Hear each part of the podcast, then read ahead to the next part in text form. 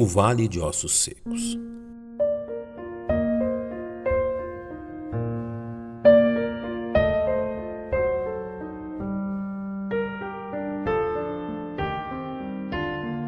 É conhecida do atento leitor das Sagradas Escrituras a visão concedida por Deus ao profeta Ezequiel e registrada no 37º capítulo de seu livro, quando diz: Veio sobre mim a mão do Senhor, e ele me fez sair no espírito do Senhor, e me pôs no meio de um vale que estava cheio de ossos.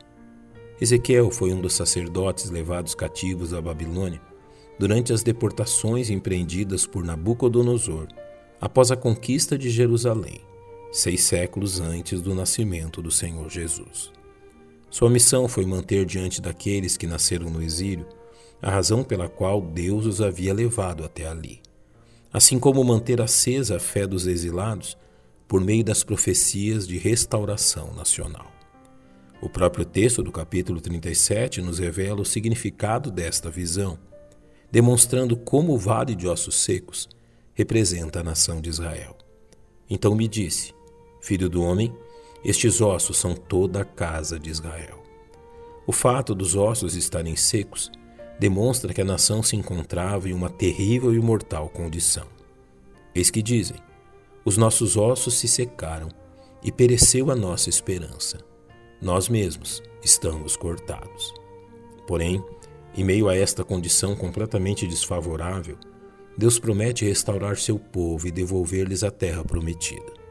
Portanto, profetize e dize-lhes: Assim diz o Senhor Deus Eis que eu abrirei os vossos sepulcros e vos farei subir das vossas sepulturas, ó povo meu, e vos trarei a terra de Israel.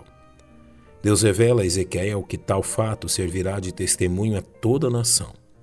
E sabereis que eu sou o Senhor, quando eu vos abrir os vossos sepulcros e vos fizer subir das vossas sepulturas, ó povo meu. E que não somente restaurará, como também converterá novamente a nação de Israel a ele. E porei em vós o meu espírito, e vivereis. E vos porei na vossa terra, e sabereis que eu, o Senhor, disse isto, e o fiz, diz o Senhor. A boa compreensão desta visão nos leva a reconhecer que há um progresso histórico revelado nesta profecia. Levada à Babilônia devido a seus pecados, a nação de Israel foi progressivamente restaurada a princípio, uma pequena leva retornou a Jerusalém sob a liderança de Neemias, o que corresponde à visão do profeta. E eis que se fez um rebuliço, e os ossos se achegaram, cada osso ao seu osso. Este movimento de achegar-se à terra de Israel foi constante, até que em 1948 Israel voltou a ser reconhecido como uma nação, ocupando seu território. É neste estágio que a nação de Israel se encontra hoje restaurada a sua terra, mas incrédula e longe do Senhor, como bem descreve o profeta. Cresceu a carne, estendeu-se pele sobre eles por cima, mas não havia neles espírito. O próximo estágio histórico se dará no período tribulacional, quando a nação de Israel for convertida de seus pecados, reconhecendo o Senhor Jesus como seu Messias e sendo vivificada.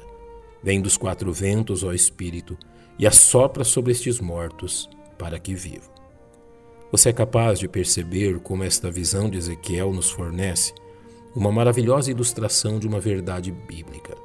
O poder da palavra de Deus em chamar ossos secos à vida, nos fornecendo um precioso encorajamento ao evangelismo, como exposto pelo apóstolo Paulo em sua epístola aos Romanos.